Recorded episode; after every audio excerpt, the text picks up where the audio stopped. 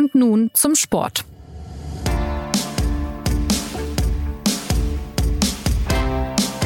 Die Bundesliga hat endlich wieder einen spannenden Titelkampf. An der Spitze steht nach diesem Wochenende Borussia Dortmund, während die Bayern das nächste Desaster unter Thomas Tuchel aufarbeiten müssen. Dass die Münchner so sehr schwächeln, hätte womöglich niemand äh, für möglich gehalten. Aber beim BVB nehmen sie das gerne in Kauf. Sie warten schließlich seit 2012 auf eine ernsthafte Meisterchance. Ja, und damals gab es das Double unter Jürgen Klopp. Und wenn dieser Name im Zusammenhang mit Dortmund fällt, dann merkt man, wie lange das schon her ist.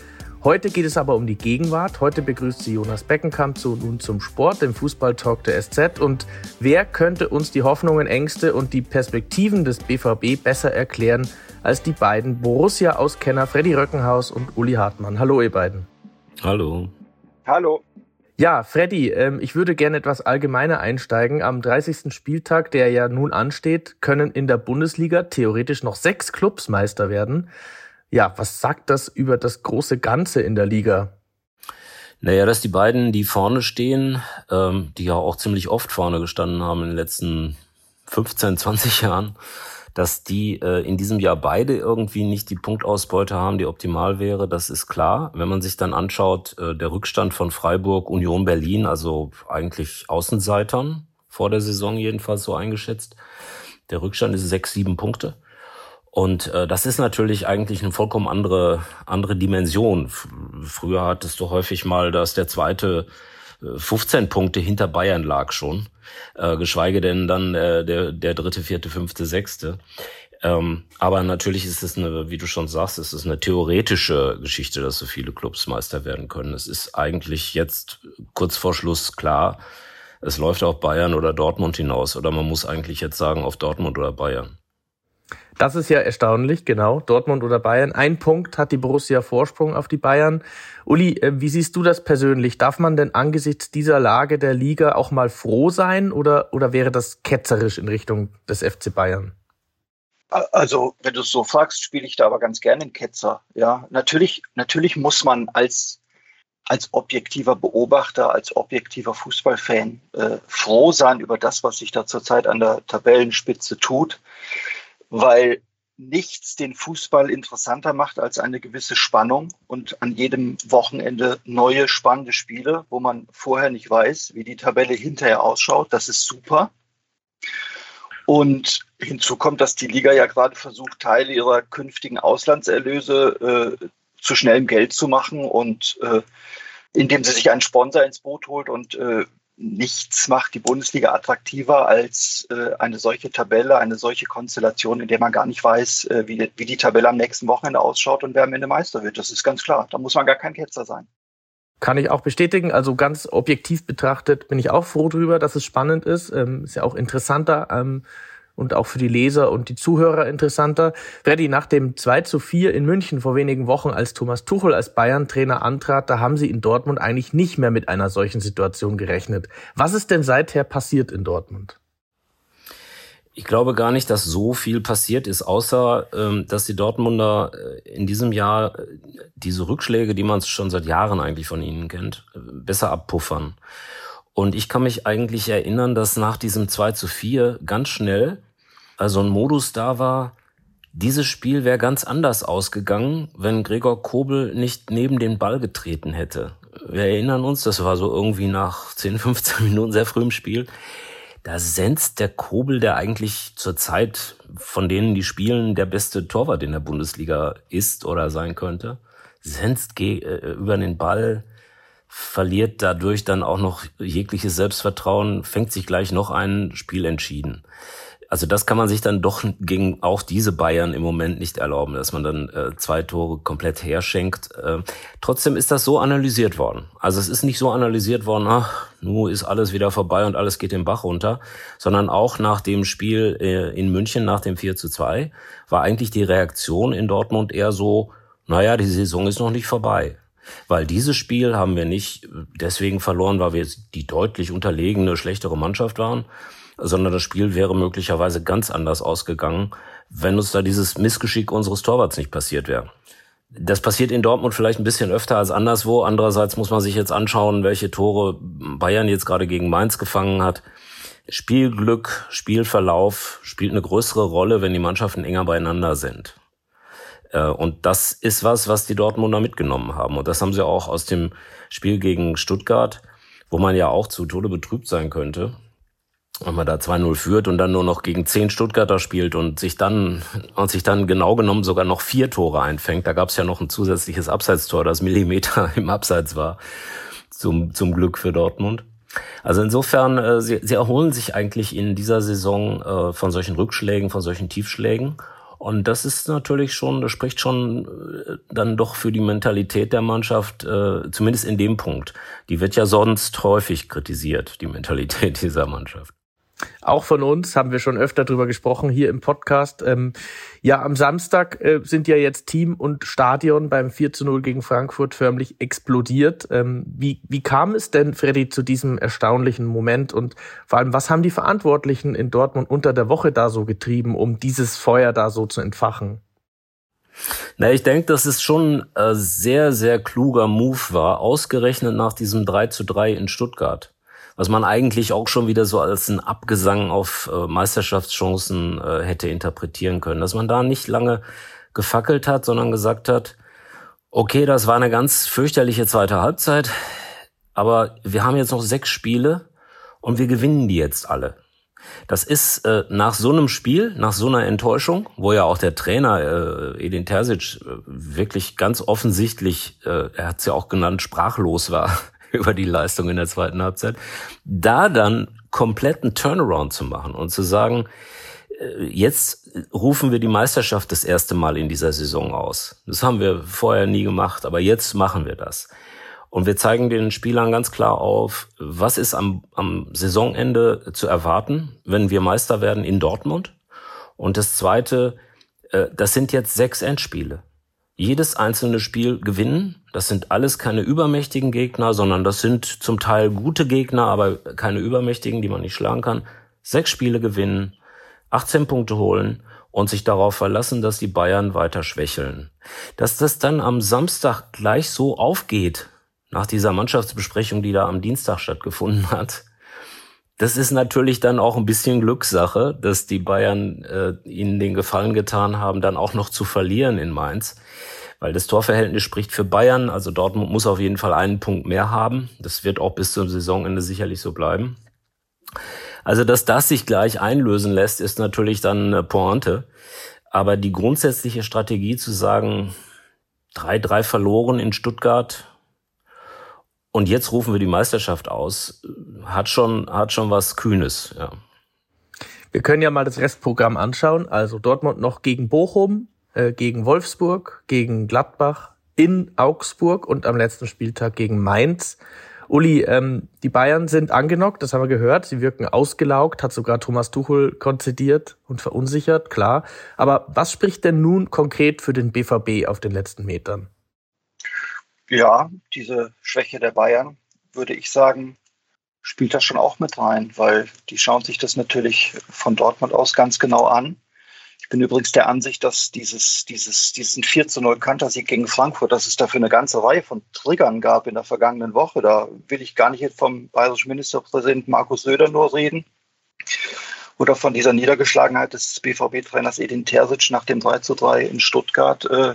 Da gab es dann auch noch die, die Attacke vom äh, Signal Iduna-Chef auf die, auf die BVB-Fans und dann gab es kurz vor dem äh, Dortmund-Heimspiel noch äh, die, die Niederlage eben der Bayern in Mainz. Das waren so viele Trigger, dass mich das äh, überhaupt nicht äh, überrascht hat, dass sich das dermaßen entlädt beim BVB. Aber in genau dieser Konstellation sehe ich dann für den BVB zum Rest der Saison auch die größte Gefahr. Das ist eine Mannschaft, die, die sich sowohl im positiven wie auch im negativen Sinne schnell rauf, aber auch runterreißen lässt, habe ich das Gefühl. Und äh, deshalb, du hast die Namen der, der verbleibenden fünf Gegner genannt. Also das sagt mir gar nichts. Ja. Die Dortmunder können an einem, an einem schlechten Tag gegen jeden dieser Gegner verlieren. Die können an einem guten Tag gegen jeden gewinnen. Und ich glaube, dass ein Auge immer äh, auch nach München geht. Und wenn die Bayern weiter sich so schwer tun, dann wird das die Dortmunder umso mehr beflügeln. Ich würde im Moment keine Wette drauf eingehen, wer Meister wird. Ich weiß es nicht. Es sind ja immerhin auch noch drei Heimspiele bei zwei Auswärtsspielen. Auch das spielt ja vielleicht noch eine Rolle. Freddy, wir haben es in diesem Podcast schon oft gesagt, es muss alles passen, damit Dortmund eine Chance hat ähm, gegen diese starken Bayern, also normalerweise starken Bayern. Erstaunlicherweise passte in den vergangenen Monaten ja bei Weitem nicht alles bei der Borussia und jetzt ist man trotzdem vorne. Hm, was, was sagt uns das? Naja, es hat jetzt in den vergangenen Monaten schon relativ viel gepasst. Also nach der WM, äh, nach der langen Pause WM, muss man auf jeden Fall sagen, dass Dortmund deutlich besser äh, wieder in, in die Saison zurückgefunden hat als praktisch alle anderen. Es ist ja auch die beste Rückrundenmannschaft. Die haben auf Bayern München, glaube ich, zehn Punkte aufgeholt. Da muss schon eigentlich das meiste gepasst haben. Sie haben ja auch in der Phase jetzt im Grunde äh, gegen die Bayern natürlich verloren, aber sonst sich eigentlich diese typischen Rückschläge, von denen Uli auch spricht, haben sie sich eigentlich weitgehend gespart. Das ist, sie haben noch unentschieden gegen Schalke gespielt, da kann man sagen, na, das ist so ein Abstiegskandidat. Ähm, aber das ist natürlich auch eine besondere Konstellation. Das ist jetzt auch am nächsten Freitag wieder eine besondere Konstellation, äh, wenn sie in Bochum spielen müssen. Aber im Großen und Ganzen war das eigentlich die stabilste Phase von Borussia Dortmund in den letzten zehn Jahren. Äh, also so eine Siegesserie gab's gab's äh, aus meiner äh, Erinnerung nicht mehr seit Klopps Zeiten. Können wir ja auch nochmal ähm, die Zahlen angucken. Neun Heimsiege hintereinander, glaube ich. Ähm, mhm. Uli, du warst ja auch vielleicht bei dem einen oder anderen vor Ort. Ähm, wie hast du es erlebt, so diesen Aufschwung des BVB auch eben seit Jahresbeginn. Ähm, wie haben die Dortmunder sich da so stabilisiert? Also vor allem in diesen Heimspielen. Also in Heimspielen mit einer gewissen Euphorie gute Leistungen zu zeigen, das war für die Dortmunder eigentlich noch nie das Problem. Ich, äh, der Freddy hat es angedeutet, die Winterpause hat eine große Rolle gespielt, weil viele Spieler, die vorher nicht ganz fit waren, in dieser langen Winterpause fit geworden sind. Und als der Edin Terzic dann aus ein paar Wochen lang aus nahezu seinem gesamten Kader immer die beste Startelf äh, sich heraussuchen konnte, da äh, waren die Ergebnisse wirklich stabil. Interessanterweise ist es dann in den, in den letzten zwei, drei Wochen äh, ja wieder so ein bisschen äh, in die andere Richtung gegangen. Äh, in dem Zusammenhang braucht man bloß wirklich bloß darauf zu schauen, wer bei den Borussen in der Innenverteidigung stand, als sie die drei späten Gegentore in Stuttgart, Stuttgart bekommen haben. Das war nämlich Emre Can, der eigentlich im defensiven Mittelfeld unerlässlich ist und da immer spielen sollte. Und es war der junge äh, Kulibali, der, der äh, reingekommen ist äh, in der zweiten Halbzeit. Und äh, solche Konstell personellen Konstellationen muss man auch wirklich sehen und auch berücksichtigen, wenn man darüber spricht, äh, wie, wie schwankend die Dortmunder zum Teil immer noch spielen. Das hat einfach auch wirklich viel mit dem Personal zu tun.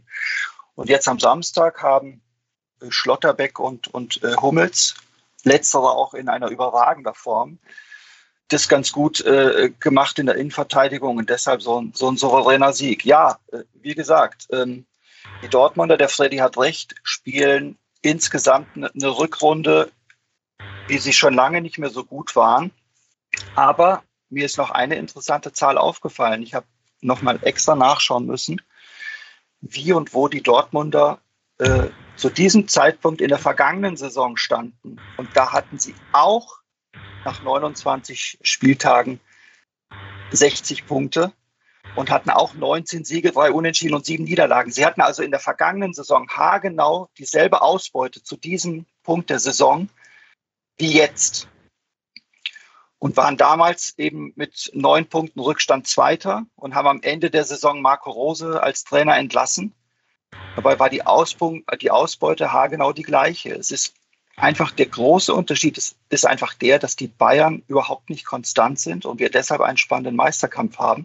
Dazu tragen die Dortmunder mit einer gewissen Konstanz bei, aber dazu tragen vor allem auch die Bayern mit ihrer absoluten Inkonstanz zurzeit bei. Ich habe sogar noch eine Zahl dazu, die habe ich auch nämlich extra vorher recherchiert. Ähm, es gab ja während der zehnjährigen Bayern-Dominanz zuletzt auch Dortmunder Spielzeiten mit besserer Punkteausbeute als heute. Also nicht nur gleich gut, sondern sogar viel besser. 2016, Freddy, da erinnerst du dich vielleicht, da hatte man am Ende 78 Punkte. Äh, die Bayern hatten 88 oder so, ne? Aber was bedeutet das mit Rückblick auf damals und auch für die Entwicklung der aktuellen Saison? Wie muss man das einordnen?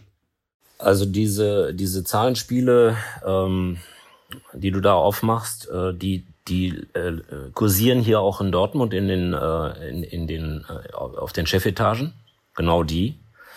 Äh, Michael Zorg, der jetzt natürlich beobachtet, ach, die Mannschaft steht jetzt mit Sebastian Kehl, der jetzt das erste Jahr äh, Sportdirektor ist, plötzlich äh, auf Platz eins. Äh, da muss er sich manche Frage und manchen Kommentar natürlich gefallen lassen. Und natürlich ist das richtig, ähm, dass du sowieso eigentlich gerade in Deutschland, in der Konstellation in Deutschland, immer davon abhängig bist, dass die Bayern nicht mehr diese Dominanz äh, über die ganze Saison kontinuierlich äh, aufrechterhalten können. Dann, nur dann hast du eine Chance, Meister zu werden. Das war natürlich in den beiden Jahren in denen die Mannschaft mit Klopp, äh, also 11, 12 Meister geworden ist und in 13 ja dann auch gegen die Bayern im Champions League Finale stand. Ähm, die, die Dortmunder haben damals auch häufiger gegen die Bayern im Pokalfinale gestanden und auch durchaus, äh, durchaus die Spiele manchmal gewinnen können. Äh, aber um auf die grundsätzliche Frage zu kommen, die hier schon in Dortmund länger diskutiert wird. Wie stark sind denn die Bayern ohne absolute Weltklasse-Spieler wie Lewandowski und Neuer? Und vor, äh, korrigiert mich, wenn das falsch ist, vor ungefähr drei Jahren hattest du ja auch noch solche Spieler wie Alaba, davor hattest du auch noch Lahm. Äh, Müller war jünger, äh, Müller war auch äh, sicherlich in seinen etwas jüngeren Jahren absoluter Weltklasse-Spieler. Heute ist er ein sehr guter Spieler. Äh, sehr gute Spieler kann sich aber auch Borussia Dortmund leisten. Äh, den Unterschied bei Bayern haben sehr oft diese absoluten herausragenden Spieler gemacht. Und wenn du die nicht hast und die einfach die Altersgrenze erreichen, ähm, dann äh, tritt ja der Punkt ein, du, dass du die ersetzen musst. Auf einem ähnlichen Level.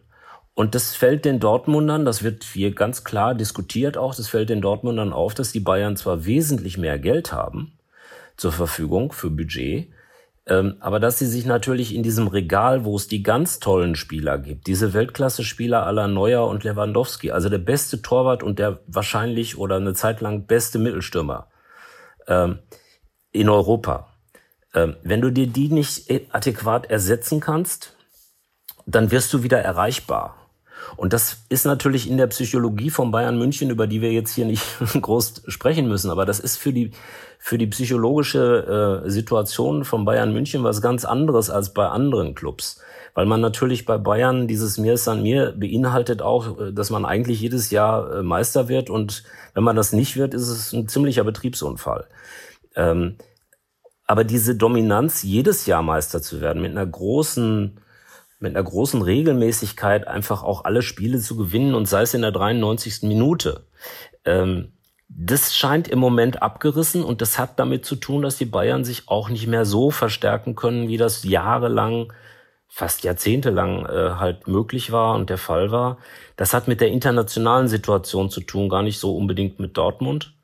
Und natürlich ist das schön, dass wir in der Bundesliga so einen Wettbewerb haben, wo sechs Mannschaften noch Meister werden können, theoretisch. Aber international sehen wir natürlich auch, dass die beiden besten deutschen Mannschaften etwas zurückfallen und dass Leipzig sich eine ordentliche Abreibung geholt hat. Ich glaube im Achtelfinale. Äh, das ist schon, das ist natürlich schon auch ein Signal, dass wir vielleicht in mancher Hinsicht in Deutschland da ein bisschen hinterherhinken. Äh, macht nicht unbedingt was, weil äh, wir interessieren uns in erster Linie für die Bundesliga in Deutschland. Ähm, und das ist ja auch richtig so. Das ist das ist der eigentliche Wettbewerb zunächst mal. Und alles andere, naja, hat mit Losglück und vielen anderen Dingen zu tun. Ich würde gerne über ein Zitat von Mats Hummels sprechen, auch äh, im selben Zusammenhang. Er hat gesagt, Uli, ähm, eine Meisterschaft mit Dortmund sei für ihn wie drei oder vier oder sogar fünf Titel mit dem FC Bayern. Das klingt für mich so ein bisschen nach ähm, Underdog-Narrativ. Ähm, ist ja sein gutes Recht. Er muss es ja aber andererseits auch wissen, denn er hat ja mit beiden Clubs Titel gewonnen. Uli, hm, wie siehst du äh, so eine Äußerung, dass also die Wertigkeit einer, eines Titels mit Dortmund so viel höher sei als mit den Bayern? Das stimmt natürlich und das, das, das hat gar nichts damit zu tun, dass er, dass er dann seinen Club zum Underdog stilisiert, sondern das liegt halt daran, wie oft feiert ein Verein einen Titel, wie oft strecken die Spieler einen Pokal in die Höhe, bei den Bayern mit Verlaub und allem Respekt hatte man ja manchmal nach Pokal oder Meisterschaft das Gefühl, so richtig aus der Haut fahren sie fürs, fürs, fürs Meisterfoto, fürs Jubelfoto. Vorher war das halt Business as usual. Äh, so muss man es äh, fast schon bezeichnen in manchem Jahr, weil wenn du so oft Meister bist nacheinander, dann ist es irgendwann vielleicht nicht mehr das ganz Besondere. Und für jeden Verein, der das nicht hat, und das sind ja alle anderen, Dortmund war der letzte deutsche Meister, der nicht Bayern München hieß. Klar, elf Meister geworden, zwölf Meister geworden. Aber das ist lange her. Und wenn ich jetzt überhaupt an, an Vereine wie Union Berlin oder Freiburg denke, von denen ich nicht davon ausgehe, dass sie dieses Jahr Meister werden. Aber wenn du dir einfach nur mal vorstellst, die machen in ihrer Entwicklung so weiter und Freiburg wird in ein paar Jahren mal deutscher Meister oder Union Berlin, was da dann los ist, dann muss man ist das Hummels-Zitat eigentlich noch viel zu brav formuliert. Denn man stelle sich vor, eine Mannschaft, der es keiner zutraut, wie, wie es Leicester in, in England mal war vor ein paar Jahren, wird, wird deutscher Meister. Äh, was dann in der Stadt los ist und bei den Fans, äh, das, das wäre einfach, jetzt sind wir wieder beim objektiven Beobachter, das wäre einfach toll. Das, das hätte eine emotionale Dynamik, die wir so aus München in den vergangenen Jahren natürlich nicht mehr kannten. Da muss ich jetzt natürlich den Freddy auch direkt fragen, ähm, was würde denn eine Meisterschaft in Dortmund bedeuten? Also wir lesen das ja immer wieder, wir sehen uns am Borsigplatz und so, das ist so diese Erzählung und man kennt auch die Bilder noch von damals, wenn man nicht, wenn man nicht allzu jung ist, wie beispielsweise einige Dortmunder Spieler. Aber Freddy, ganz konkret, was ist, was wäre los in Dortmund, wenn die mal wieder Meister werden? Ich glaube mal, ich würde ganz gerne nochmal auf, äh, auf Uli ein bisschen eingehen. Es ist natürlich äh, relativ unwahrscheinlich, dass Union Berlin oder na, bei Union Berlin bin ich noch nicht mal so sicher. Das hängt ein bisschen davon ab, was die Stadt auch, äh, wie weit die Stadt sich jetzt mit einem Köpenicker Verein irgendwann so arrangiert, dass, dass sie sagt, ja, das ist unser Verein. Äh, ich glaube, das, das würde noch relativ lange dauern. Im Moment ist Union ähm, ein, ein Ostclub und ein Köpenicker Club, der sehr star stark in, in diese Subregion sozusagen in Berlin ausstrahlt. Freiburg ist eine vergleichsweise kleinere Stadt, äh, einfach mit weniger Einwohnern. Auch die ganze Region ist natürlich, ähm, ist natürlich nicht so bevölkert. Ähm, ich ich glaube, äh, Dortmund ist auch einfach eine andere sozial eine andere Stadt und von der Geschichte her eine andere Stadt. Das Selbstwertgefühl von Dortmundern ist eigentlich, wir sind eine ganz große Stadt und waren das äh, die letzten 1200 Jahre. Das war immer eine der größten Städte in Deutschland, auch im Mittelalter. Ähm, und eine bedeutende Hansestadt. Und dann war es eine ganz bedeutende Industriestadt, einer der wichtigsten Industriestandorte für Stahl äh, und, und Kohle. Und äh, das ist das Selbstwertgefühl von, von Dortmundern, äh, die schon länger das beobachten. Das ist auch das, was du als Schulkind immer noch vermittelt bekommst. Und, und da spielt tatsächlich dieser, dieser Begriff Underdog irgendwie dann doch eine Rolle, weil natürlich von außen das Bild von, von Dortmund, von der Stadt, äh, immer dadurch geprägt ist, oh, da ist aber alles dreckig, weil das ist ja Ruhrgebiet ähm, und die Leute sind alle arm und äh, wissen alle gar nicht, wie sie überhaupt ihr Geld verdienen sollen. Was alles völliger Unsinn ist. Ähm, die Stadt hat natürlich einen Strukturwandel hinter sich. Das ist so ein Begriff, der ganz fürchterlich ist. Aber natürlich war hier Kohle, Stahl, Bier. Und ähm, das ist jetzt, äh, Kohle und Stahl sind gar nicht mehr da und Bier wird nur noch, hauptsächlich nur noch getrunken und nicht mehr so viel gebraut. Ähm, das, das, das sind alles so äh, Faktoren. Heute ist hier Universität mit 50, 60.000 Zu, äh, Zuschauern, sage ich schon, äh, äh, Studenten, ähm, äh, Technologieparks äh, äh, und so weiter. Also es ist einfach eine Stadt, die, die sich neu erfinden musste. Aber das Selbstwertgefühl ist wesentlich höher als das, was nach außen äh, getragen wird. Deswegen ist äh, äh Borussia Dortmund wird Meister, ist sowas wie Karneval in Köln. Äh, auch wenn das jedes Jahr der Fall wäre, äh, über eine gewisse Zeit, wäre die Begeisterung immer noch viel größer, weil, weil, der BVB halt viel mehr für Dortmund bedeutet, als Bayern München jemals für München bedeuten wird. Mal abgesehen davon, dass es in München noch einen anderen Club gibt, mit dem viele sympathisieren. Ähm, also insofern ist es, glaube ich, schon eine Sondersituation und diese Emotionalität der Leute äh, im Ruhrgebiet kennt man auch. Ähm, ich, ich, äh, ich kann mich ganz gut erinnern an die letzten, äh, sagen wir mal, fünf Meisterschaften und an diesen ersten Pokalsieg nach der langen Base, die der Club ja hatte. Also 89 war ja so eine Initialzündung mit dem Pokalsieg. Dann waren sie in den Hitzfeldjahren zweimal deutscher Meister und haben die Champions League gewonnen.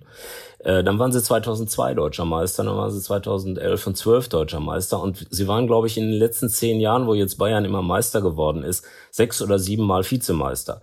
Äh, das, das Selbstwertgefühl des Clubs passt schon dahin, Meister zu werden. Das ist, das ist da schon mehr verankert als jetzt sagen wir mal in Freiburg, Leverkusen äh, oder, äh, oder bei Union Berlin äh, oder auch Wolfsburg. Die sind ja mal Meister geworden mit Magath. Also das hat eine, eine ganz besondere Konstellation in Dortmund und das, glaube ich, meint Mats. Äh, Mats Hummels beobachtet das ja seit Jahren und die Spieler merken einfach, das hat jetzt Embo Can zum Beispiel am Samstag auch gesagt, in Dortmund will jeder, dass wir deutscher Meister werden.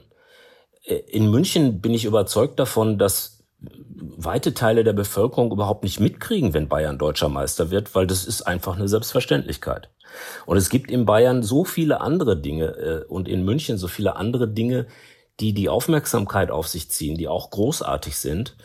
Äh, ganz so viele gibt's in Dortmund nicht. Ich habe jetzt gesehen, dass, äh, dass die Dortmunder Oper zur, zur besten Oper Deutschlands gerade gewählt worden ist. Welches Gremium auch immer das bestimmt. Das ist sehr schön. Da freuen sich bestimmt ein paar Leute in Dortmund. Aber so ungefähr ist der Stellenwert dann umgekehrt. Also äh, in Dortmund interessiert sich einfach jeder irgendwie doch für Borussia und für Fußball. Und das macht den Unterschied. Dann würde ich gerne zum Schluss doch noch ein bisschen über die Protagonisten sprechen äh, bei der Borussia. Wer sind denn, Uli, diejenigen, die da jetzt so einen Aufschwung ähm, erwirkt haben? Weil, wenn man dra mal drauf guckt, Marco Reus oder Mats Hummels, bis auf das Spiel gegen Frankfurt, wo er sehr gut war, sind es ja tendenziell eher nicht. Und Jude Bellingham hatte auch so, sagen wir mal, einen kleinen Durchhänger äh, in der Rückrunde. Also welche Figuren sind denn da gerade zentral ähm, federführend? Das sind natürlich schon die, über die wir auch seit Wochen sprechen. Und das ist auch ein Jude Bellingham, der natürlich am, am, am Samstagabend mit, mit einem sensationell schönen 1 zu 0 diesen Sieg auf den Weg gebracht hat. Ansonsten ist es ja bei Dortmund interessanterweise so, dass jede Woche ein neuer Held geboren wird. Man, wir, wir, Reporter denken eigentlich von Woche zu Woche, jetzt haben wir wirklich jede Personalie erzählt. Jetzt ist plötzlich Daniel Mahlen, der, der trifft. Monatelang hat man sich gefragt, warum trifft denn der Mahlen nicht? Jetzt trifft der Mahlen plötzlich. Und du hast jede Woche einen, einen anderen Spieler, den du zum Helden küren kannst. Wir haben im Grunde fast den, den halben Kader in den letzten Wochen durchdekliniert. Ob das ein Julian Brandt war, ob das ein Emre Can war, ob das ein Marius Wolf war, ein Nico Schlotterbeck. Äh, Rafael Guerrero mit zwölf Assists, der beste Vorlagengeber der, der ganzen Liga. Äh, Karim Adeyemi mit äh, fast 37 kmh, der schnellste Spieler der Bundesliga. Bellingham ist der beste Zweikämpfer und der zweitbeste bei den intensiven Läufen, äh, aber der ist in so vielen Statistiken weit vorn. Also es ist einfach diese Fülle an Spielern, die nicht jede Woche äh, ihr Potenzial abrufen, aber jeder hat sich mal in den Vordergrund gespielt und auch das ist äh, eine, eine Facette des Dortmunder Erfolgs. Und äh, Freddy, der Trainer, Edin Terzic, ähm, wir haben ihn jetzt in verschiedenen äh, Aggregatzuständen, sage ich mal, schon erlebt. Also fassungslos äh, in Stuttgart, aber dann auch wieder, er packt halt irgendwie den richtigen Ton an und erwischt die Spieler. Äh, was macht er besser als, ähm, sagen wir mal, ein paar seiner Vorgänger, dass er diese Mannschaft doch ein bisschen mehr mitreißen kann? Gibt so einen Begriff, der mir äh, häufig ein bisschen auf den Wecker geht, aber Authentizität ist nicht unwichtig in der Fußballkabine. Äh, und der Terzic ist ein wahnsinniges Arbeitstier. Manche Leute sagen auch, äh, der übernimmt sich in all dem, was er alles versucht, parallel zu bewerkstelligen und richtig zu machen. Wahnsinnig, wahnsinnig ehrgeizig. Er hat einen äh, durchaus sportwissenschaftlichen Background, so ähnlich wie Klopp äh, ist natürlich nicht so entertaining wie Klopp. Also das ist klar, an, an Klopp ist natürlich ein, ein, ein, äh, ein Stand-up-Comedian verloren gegangen. Ähm, das, das wird man nicht erreichen können. Aber äh, er hat diesen quasi wissenschaftlichen Zugang zum Fußball und zum Sport und gleichzeitig hat er einfach eine unglaubliche Bodenständigkeit der, der ist sehr bei sich und der ist dann, äh, der hat ja seine Enttäuschungen über diese Zwischenfälle, wie zum Beispiel äh, dieses legendäre, schon fast legendäre 2 zu 3 gegen äh, Werder Bremen. Das hat er ja irgendwie einigermaßen weggesteckt. Äh, es gab ein paar andere Rückschläge, die hat er weggesteckt und hatte sie nicht an die große äh, Glocke gehängt und Stuttgart war jetzt das erste Mal, wo er richtig gesagt hat, das ist jetzt das allerletzte, was wir dachten, wir hätten den Tiefpunkt ausgelotet und das war eigentlich das erste Mal, dass man ihn so erlebt hat. Ansonsten federt der das ab. Äh, ob ihm das, äh, ihm und seiner Gesundheit das gut tut, ist eine andere Frage. Ähm, aber das kommt, glaube ich, bei, bei Fußballern in der Kabine wahnsinnig gut an. Diese Mischung aus, der hat echt Ahnung, der Typ, dem fällt alles Mögliche auf und dann eine enorme Menschlichkeit. Also wie die zum Beispiel das Spielen mit äh, Reus und Hummels, also zwei super verdiente Helden dieses Clubs, ähm, denen man anmerkt, na ja, also Uli hat gerade gesagt, der Adiemi ist der schnellste Spieler der Bundesliga. Hummels ist möglicherweise der langsamste. Also das, das zu moderieren, dass man so einem Spieler wie Reus, einem Spieler wie Hummels klar macht, ey, ich stell dich heute nicht auf, aber äh, wir finden dich trotzdem alle super. Und das kriegt er einigermaßen glaubwürdig an den Mann. Er kriegt Leute wie Rayner zum Beispiel, der ja eigentlich äh, so ein verkappter äh, Star wäre. Ja. Er kriegt den irgendwie bei der Stange gehalten, obwohl nichts so richtig läuft für ihn. Er kriegt Leute, die eigentlich eine natürliche Faulheit haben, wie Guerrero. Die kriegt er äh, nach diesen Durchhängern, die der sich dann leistet, immer wieder hin. Aber Guerrero hat jetzt zwölf Assists und drei Tore und das meistens als Außenverteidiger. Das muss man erstmal machen. Äh, das, das, also es erinnert schon ein bisschen an die Zeiten, als Lahm Außenverteidiger spielte. Und in der Tat, äh, auch so ein Spieler wie Malen, irgendwie so über anderthalb Jahre, also die ersten, das, die, das erste Jahr hat er ja nicht verantwortet, das Hersic nicht verantwortet, aber ähm, jetzt in dieser Saison war Malen ja auch ein absoluter Chancentod und dauernd hat man gesagt, boah, ist der schnell, boah, hat der eine gute Schusstechnik, äh, toll, wie er da ins Dribbling geht. Und nichts, nichts, nichts klappte. Und jetzt hat er sechs Tore in den letzten fünf Spielen gemacht. Das funktioniert nur, wenn du Spieler die ganze Zeit bearbeitest und einfach einen Ton findest mit denen und eine Authentizität hast. Und ich glaube, das ist seine Stärke. Dann haben wir jetzt äh, vieles gehört über den BVB. Es gäbe noch tausende andere Dinge zu besprechen. Das können wir gerne noch machen, wenn es dann nach der Saison soweit ist. Eine Bundesliga, die bis zum Schluss offen ist. So richtig kann man sich gar nicht mehr vorstellen. Aber tatsächlich ist genau das das Szenario, das wir gerade erleben. Dortmund geht mit einem kleinen Vorteil in die letzten fünf Spiele und nochmal zur Info, am 34. Spieltag geht es für den BVB daheim gegen Mainz, während die Bayern nach Köln müssen. Eine Jubeldetonation im Dortmunder Stadion wäre also möglich, ja, und zwar am 27. Mai, am letzten Spieltag. Bis es soweit ist, kann ich allen Interessierten die Berichterstattung von Freddy und Uli über die Borussia und auch über alles andere ans Herz legen. Besten Dank an dieser Stelle schon mal für eure Expertise und Dank auch an unseren Produzenten Immanuel Pedersen. Ja, und wer uns was zur Sendung mitteilen möchte, der erreicht uns unter podcast.sz.de. Damit sind wir raus. Ich sage bis demnächst.